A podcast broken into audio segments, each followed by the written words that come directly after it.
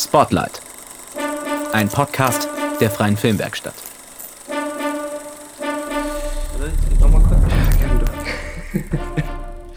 So.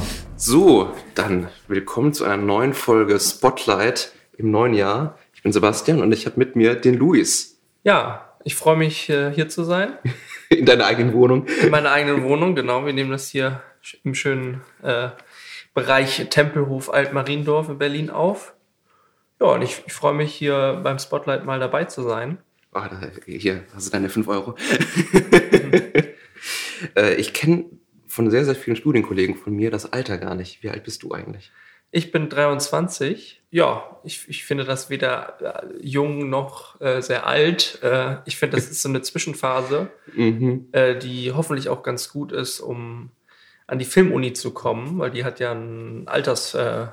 Äh, Vorgabe. Mhm, ja, und da empfiehlt es sich dann halt nicht äh, 18 Jahre alt zu sein, sondern vielleicht schon ein bisschen älter. Allerdings, wenn man dann erst mit 30 anfängt, ist man auch vielleicht erst mit 40 fertig.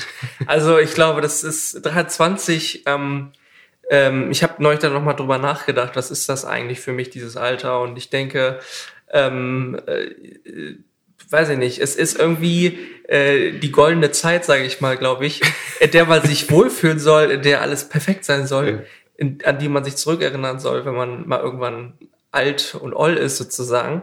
Und ähm, fühlt sich aber gerade nicht so an. Also ich, ich muss es noch ein bisschen nachbessern. Ich muss noch ein bisschen äh, äh, Carpe Diem, so live your life. Ja, so ähnliche Gedanken habe ich auch. Ich Ja. bin schon 25, ich habe diese goldene Zeit, also nicht hinter mir, aber so teilweise schon absolviert. Ja. Denk mir so, hm, da geht doch noch was, ne? Ja, eben. Also Genau. da geht noch was und man will, ähm, es wird ja immer gesagt, diese 20er Jahre sind sozusagen die, so, so, dass so eine Gespaltenheit ist, dass man einerseits ähm, die größten Krisen hat, weil man sozusagen auszieht und weil man sich von seinen Eltern abkoppeln muss und so weiter. Und andererseits, ähm, ähm, ja, es ist auch noch eine sehr unbeschwerte Zeit, wo man keine Familie hat, also noch keine Familie gegründet hat unbedingt und ähm, noch nicht so jetzt groß Geld verdienen muss. Und ähm, deswegen ist es so eine Ambivalenz, glaube ich, ja.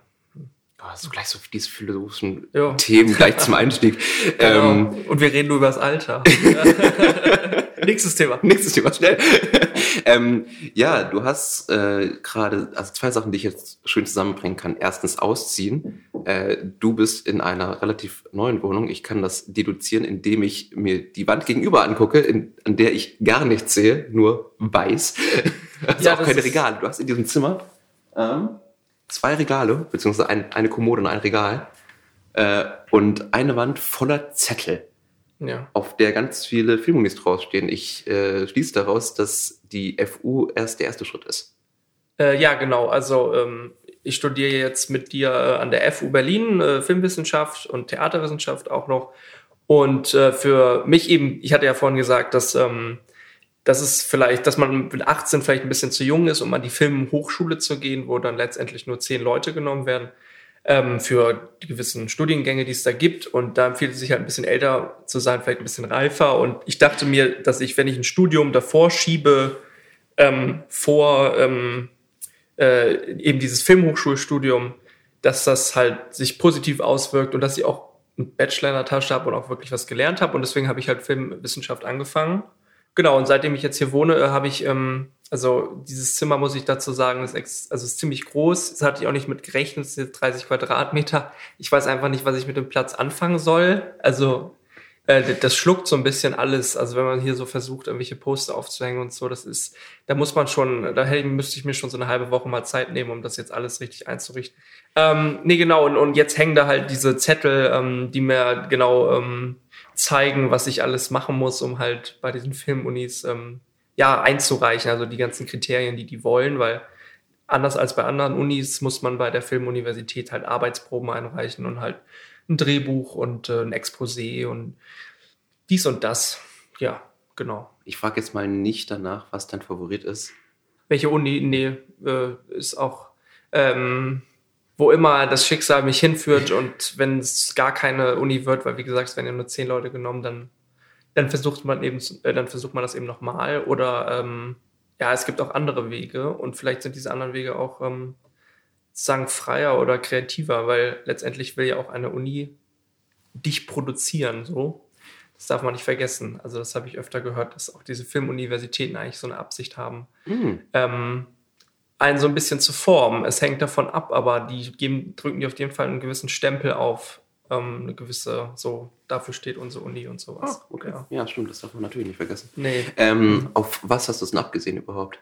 Also auf welchen Studiengang sozusagen, so. auf welche Profession im, im Film? Ja, also ich, ich will äh, Regie studieren. Ähm, das ist so, was mich begeistert. Einfach weil äh, Regie, äh, das kennt man ja so eigentlich von, von jedem Film. Also Regie ist ja einfach, ähm, es ist ja eine Position, die bekannt ist. Äh, zum Beispiel so wie Continuity oder ähm, ich weiß nicht, äh, Script Supervisor oder ähm, irgendwelche äh, Kostüm, äh, also so Assistentenjobs, das sind alles Dinge, die, äh, die ich noch vorher noch nicht kannte. Ich kannte immer nur Regie so als das, was ähm, und ich finde hinter diesem einzelnen Wort verbirgt sich aber doch noch mal ganz viel mehr. Ähm, und letztendlich hat man auch als Regisseur die Möglichkeit, eben auch Einblick zu bekommen in eben diese anderen Jobs, die so, also Wardrobe äh, und ähm, äh, Continuity. Ich meine, das ist zum Beispiel die Continuity und Regie arbeiten eng zusammen. Und ähm, ja, was ich da einfach denke, ist, dass ähm, äh, als Regisseur es schön ist, irgendwie so multi, also so, so, so eine große Beteiligung haben zu können, ähm, während andere Departments vielleicht eher stark getrennt sind. Ähm, und auch äh, zu sehen, dass, dass vielleicht hinter Regie noch mehr steckt, als der allgemeine Mensch sich vorstellt. Ähm, genau, aber natürlich weiß ich auch, dass es äh, der Burnout-Job Nummer eins ist, wahrscheinlich neben Produktion und ähm, wo man wahrscheinlich nicht schlafen kann, weil man Angst hat, dass, also wenn wir jetzt über Spielfilme reden, dass halt der Spielfilm kein Geld abwirft und dass man es nicht und so weiter. Ähm, aber ja, es ist ein Burnout-Job, glaube ich. Es ist ähm, ein Job, der bestimmt einen, also wenn man wirklich dann später einen Spielfilm dreht, ist man ja zwei Jahre involviert so im Schnitt. Und ich meine, das zieht viel Zeit und Energie und auch Gedanken. Ähm, man muss sich da sehr verpflichten. Und äh, mir ist das alles bewusst. Und natürlich, dass die Industrie auch ganz wenige Regisseure nur braucht. Und ähm, genau, dass es einfach die Karrierechancen sozusagen relativ schwierig sind. Und ja, ähm, deswegen, also äh, diese Challenge äh, interessiert mich und einfach dieses, ähm, ja, dieses, ähm, dieses Interesse an, an vielen verschiedenen Dingen und nicht nur unbedingt an einer Sache oder an einer technischen Sache. Und vor allem auch äh, die, die Arbeit dann mit den Schauspielern, ähm, die ja den Text äh, sozusagen interpretieren. Und ähm, ich finde, dass ähm, die Arbeit auch so ein sehr kreativer Prozess ist, in dem man ähm, ja, der auch so was, bisschen so was Therapeutisches vielleicht hat. Also so, so sehr, äh, sehr angenehm, sozusagen sowas zu machen. Ich könnte mir auch vorstellen, später halt eben nur das zu machen und dann vielleicht im Theater einfach Sachen zu inszenieren, weil im Theater übergeht man halt an diesen ganzen technischen und Produktionsaufwand äh, und sagt, okay, wir haben jetzt einfach nur diese Geschichte, wir haben nur die Schauspieler hier und wir setzen das in Szene. Und das ist auch, auch die Reaktion des Publikums ist sehr viel mehr unvermittelt und ähm, ja, sofortig. Und deswegen, also Film ist ja auch immer so eine kleine Reise, die ein bisschen dauert. Ja. Ich wollte gerade eben fragen, du hast ja im Nebenfach, glaube ich, Theaterwissenschaften. Ähm, bringt dir das was für, dein, äh, für deine Regieaspiration? Also sozusagen die, äh, die Sachen, die du dort lernst und so dieser gesteigerte Umgang mit äh, Performance und solchen Sachen? Total. Äh, mir ist aufgefallen, ähm, ich hatte vor eben eher ein Faible für ähm, Regie, äh, nee, nicht für Regie, sondern auch für Regie, aber auch, äh, nee, ich meine für Film halt. Und dann habe ich halt das Theater sozusagen nochmal neu kennengelernt und jetzt gefällt mir halt Theater auch sehr, sehr gut und einfach diese Live-Reaktion, ähm, dieses Prinzip, also es ist, ähm, finde ich sehr faszinierend, aber das ist auch was, was Film einem nicht unbedingt geben kann und das Theater ist nun mal trotzdem nicht so populär wie Film und es wird deswegen, deswegen oft übersehen und oder gar nicht berücksichtigt und also gerade von jetzt jüngeren Leuten ähm, habe ich das Gefühl, also wer geht sozusagen noch ins Theater? Es ist ja eher eine gewisse ältere Gruppe und ähm, ich fand es auf jeden Fall ähm, sehr, sehr gut, dass, dass ich das dazu gewählt habe. Nicht nur, weil die beiden Studienfächer im gleichen Institut sind und ich deswegen nicht rumfahren muss, ähm, sondern auch, ähm, weil äh, Film und Theater sich irgendwann mal gekreuzt haben. Also es gab Filme am Anfang, ähm, des Kinos so in den 1910er Jahren, 1920er Jahre, wo man sehr stark diesen Einfluss der Bühne, des, dieses Theatralen merkt hat. Und dann kam eben dieses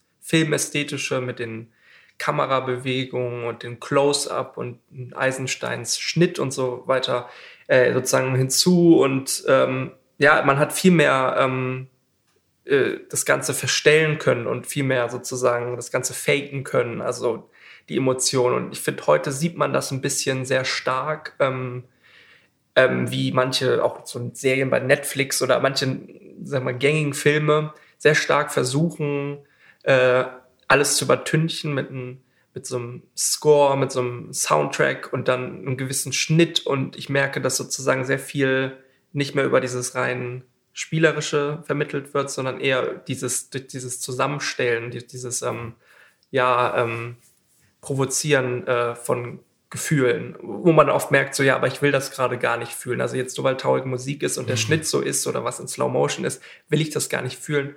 Und da finde ich, ähm, dass äh, wenn man eine Szene hat, die recht theatral wirkt, aber auch so zum Beispiel ein One-Take ist, sehr lang ist, dass es sehr schön ist, wenn man ähm, ja einfach nur dieses reine Schauspiel hat, so wie es halt im Theater vielleicht mal war und ähm, ein schöner Film ist da auch Gott des Gemetzels, wo man so relativ einfach unverstellte lange Szenen hat und auch nicht so viel Musikeinsatz und so.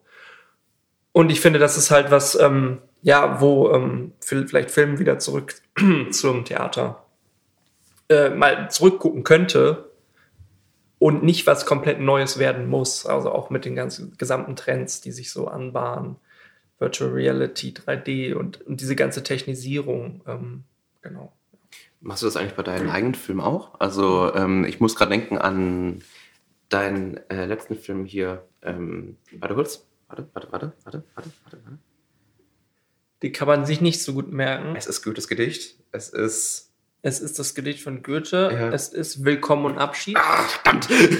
genau. Genau, der, das ist äh, der letzte Film. Da hat Lukas Weslowski das Drehbuch geschrieben. Ich habe Regie gemacht. Genau, und das äh, wo du jetzt gerade eben das Theater ansprichst, das hat ja schon einige, oder so wie ihr das inszeniert habt, ist das ja schon, hat das ein paar Anleihen daran. Also ja. in einem einzigen Raum, es sind zwei Schauspieler. Ja.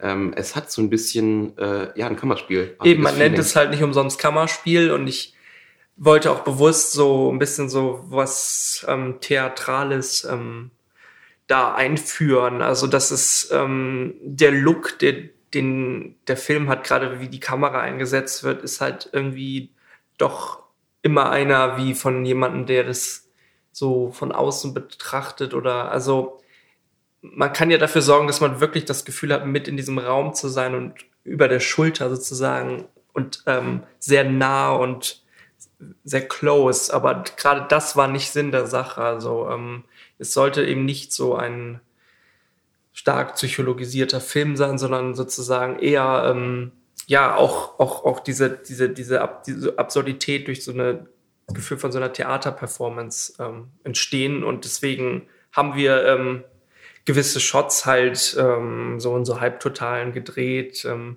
wo die äh, Darsteller sozusagen auch, auch sich also ausspielen konnten und, und die ganzen Szenen haben wir auch recht lange ähm, durchgespielt. Also man teilt ja vor äh, einen Film in Einstellungen, also in einer in eine Shotlist auf und auch wie lange die Einstellungen sein sollen. Und ähm, es war dann immer wichtig, dass viele Handlungsabläufe eine gewisse Kontinuität haben und einfach durchlaufen. Und ähm, genau, das war uns wichtig, weil, weil auch die beiden Darsteller auch aus dem Theater kommen, ähm, die das, ähm, also aus dem Theater, äh, Etage-Theater, Etage-Theater in Berlin-Mitte und äh, das ist eine Schauspielschule und da wurden die beiden, die drei ausgebildet, die da mitgemacht haben und ähm, genau, deswegen, also ich wusste, dass die so, ein, so einen Theater-Hintergrund haben und dass, ist, dass die das auch dann so durchziehen können, ja. Gehörst du eigentlich dann auch eins zu, zu den wenigen, die mit ihrer Leidenschaft jetzt schon ein bisschen Geld verdienen können oder musst du dich da ein bisschen äh, anderweitig verdingen? Also das, das Coolste, was ich mal so in dem, der Hinsicht hatte, war, dass ich, ich komme äh, ursprünglich aus Bremen und ähm, Bremen hat auch so eine Mini-Filminfrastruktur, ähm, die aber auch dann recht zugänglich, also zugänglich ist zu den, ähm, naja, zu, zu allen möglichen Filmschaffenden. Und äh, da hatte ich die Möglichkeit, mal in einem Kino einen Film zu zeigen. Ähm, äh, der ging so 30 Minuten, den hatte ich gemacht und die Leute am Eintritt bezahlt und ähm, sozusagen und ich habe äh, ich weiß nicht, ich habe einen Prozentsatz von dem bezahlten bekommen. Fett. Ja, es war es war ganz nett. Ähm, das war so ein Moment, wo ich gedacht habe, hey, guck mal, das ist doch genau das, also ist so, so das reine, sagen, das will man noch später machen. Man möchte einen Film machen, äh, der künstlerisch ist und der ähm, zu dem man irgendwie steht und die, ja, den man mit Leidenschaft gemacht hat und man kann gleichzeitig damit Geld verdienen. Also das ist so die Creme de la Creme. Äh, aber andersweitig verdiene ich halt auch Geld mit Filmen, mit äh, Werbefilmen. Und das ist halt so nicht unbedingt das, wo man später hin möchte. Also ich weiß, im Werbefilm liegt viel Geld und wenn nun wirklich alle Stricke reißen, kann man halt ähm, auch in diesem Bereich arbeiten. Aber es gibt schon so viel Werbung und es gibt schon so viele Leute, die das ähm, machen. Und ähm, das heißt, es ist für mich nicht so eine Ambition, die ich jetzt so stark äh, verfolgen möchte, dass ich sage, okay, später möchte ich halt dann so eine eigene Werbefilmfirma haben und irgendwelche Produkte vermarkten. Und ähm, ich habe jetzt auch das Glück gehabt, dass ich nicht irgendwelche Produkte vermarktet habe, sondern irgendwie eher so Organisationen oder mhm. Firmen und so, also so Image-Videos.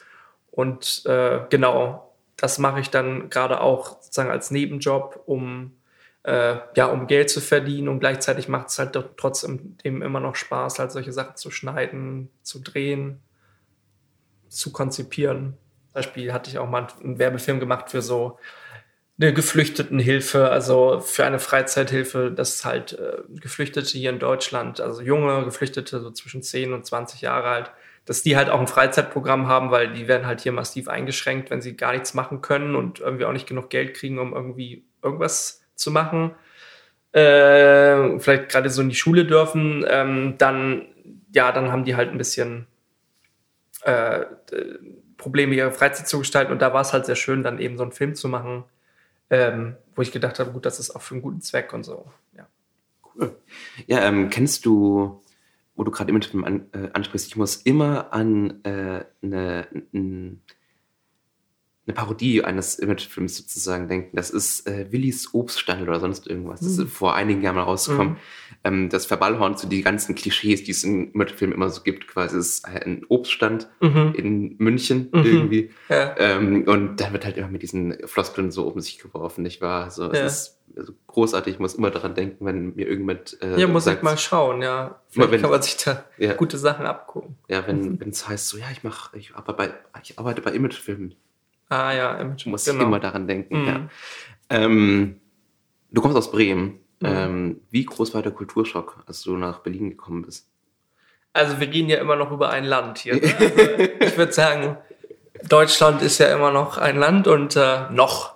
Äh, wir werden sehen, äh, wenn die AfD so weitermacht. Ähm, ähm, der Kulturschock war jetzt nicht so groß. Ich kannte Berlin auch durch diverse Trips vorher. Natürlich kannte ich Berlin jetzt nicht so, wie man es dann kennenlernt, wenn man hier wohnt. Ich habe auch immer so, ich hab, weiß noch, dass ich so zwei, drei Monate, nachdem ich hier war, immer mich so ein bisschen gekniffen habe und gesagt habe, hey, guck mal, du bist jetzt in Berlin. Das ist doch krass, ja, es ist eine Riesenstadt. Ähm, aber ähm, nee, äh, der, der Schock war jetzt nicht so groß. Ich habe nur das Gefühl, hier ist das ganze System oder was heißt System, aber ähm, diese ganzen Strukturen, äh, im Bereich ebenso Film und Förderung und Theater und dies und das sind halt alles äh, deutlich äh, undurchschaubarer, unübersichtlicher. Mhm. Also in Bremen ist es wirklich so, man hat Adressen, wo man hingehen kann, man hat klare ähm, Aussichten und so. Und hier in Berlin ist es so, ich, ich, ich treffe irgendwie random irgendwelche Leute und die fragen dann auf einmal, hey, hast du nicht Lust, da und da mitzumachen? Und dann sage ich so, ja, ja, und stell mir halt nichts drunter vor und komme dann da zu diesem Dreh und es ist dann total groß und so. Also es ist dann irgendwie, ähm, ähm, zum Beispiel wurde ich einmal gefragt, einfach total random, eben, ob ich bei so einem Studentenfilm halt die Aufnahmeleitung machen möchte. Und dann auch, ich meine, dazu muss man sagen, Aufnahmeleitung ist ein sehr, also ist eigentlich ein Job, wo man nicht so zwei Tage vor dem Dreh halt an Bord geholt wird und wo man eigentlich auch sehr viel Verantwortung hat und ähm, ja, da habe ich halt zugestimmt und dann war ich halt bei dem Dreh und das war halt von der Filmuniversität äh, Konrad Wolf und äh, da äh, war ein Raum mit, mit 30 Komparsen. Es wurde, es wurden 25 Hummer gegessen. Es wurde, es, es gab Kerzen, die die ganze Zeit runtergebrannt sind. Man Oh musste Gott. ständig aufpassen, dass die Kerzen, es war in Berlin Mitte, äh, auch noch, das heißt, wir mussten gucken, dass ähm, mit dem Parking, also wie, wie war das mit dem Parken draußen, dann sind alle 25, äh, sind alle 30 Komparsen da, wie viel Hummer haben wir noch, wann fangen wir an, ist alles eingerichtet? Und ich meine, als Aufnahmeleitung rennt man da wie blöd rum. Und ähm, da ich das sowas noch nie gemacht hatte tatsächlich, ähm, was aber niemand wusste, ich habe das auch äh, verschwiegen. Ich habe das ein bisschen verschwiegen. Ich habe so ein bisschen Fake it till you make it und ähm, das war eine Kooperation von der DFFB und der Filmuniversität. Also Uh, okay, also ganz schweres Gewicht. äh, genau, also äh, ja, da war die Regisseurin Sophie Lindebaum, äh, war äh, ähm, von der Filmuniversität und die Produzentin äh, Daniela Wiechmann, glaube ich, heißt sie. Genau, äh, von der von der DFFB und die andere halt von der Konrad Wolf.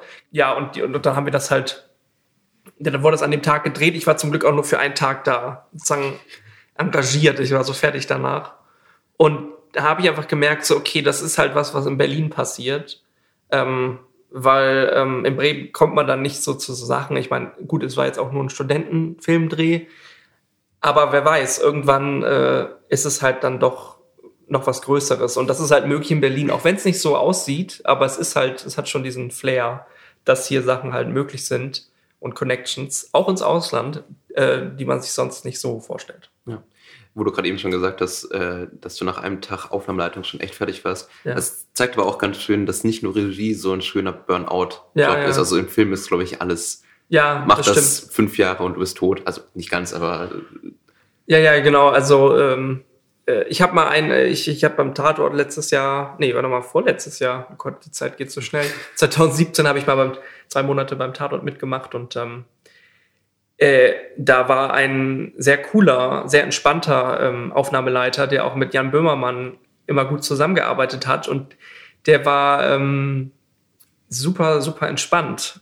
Ähm, der hatte aber auch eine große Crew, äh, die er rumkommandieren konnte, aber das war auf jeden Fall ähm, sehr, ähm, da habe ich gedacht, Mensch, so soll man das machen. Also man darf sich auf jeden Fall nicht so verunsichern und hetzen lassen von dem ganzen Zeug. Und ja, klar, also nicht nur Regie, ähm, Produktion und so weiter sind so Burnout-Jobs, ähm, natürlich Aufnahmeleitung und äh, ähm, alle anderen Jobs, die auch, ich meine, Kamera ist körperlich sehr anstrengend, ähm, ein Freund von mir macht, äh, Produktionsleitung. ein Freund von mir hat sehr lange jetzt äh, Script Continuity gemacht. Ja, eben. Das ist, das ist auch, da geht man abends nach Hause und muss dann nochmal alle Sachen, die man zum Beispiel Cutterberichte und eben, sonstigen ja, so. Cutterberichte schreiben und so. Also ich meine, klar, ähm, da wollte ich jetzt auch gar nicht die Regie so als was auch Besonderes hervorheben. Ich sag nur, diese, diese blöde Verantwortung dann am Ende sozusagen, oh ja, der Film ist scheiße, ja, okay, ja, der Regisseur. Das ist, denke ich, so, was einen dann auch mal zusätzlich vielleicht zermürbt. Plus, man dreht vielleicht nicht nur als Regisseur, ist man halt wirklich zwei Jahre ans Projekt gebunden, als Continuity halt nur über den Zeitraum des, äh, Des des Drehs, Drehs, ja. und dann hat man halt auch frei und kann schön nach Thailand in den Strandurlaub fliegen. Ähm, ich wollte noch einen Ausflug machen. Und zwar, ich sehe, du hast hier, äh, bist musikalisch ähm, gut ausgestattet.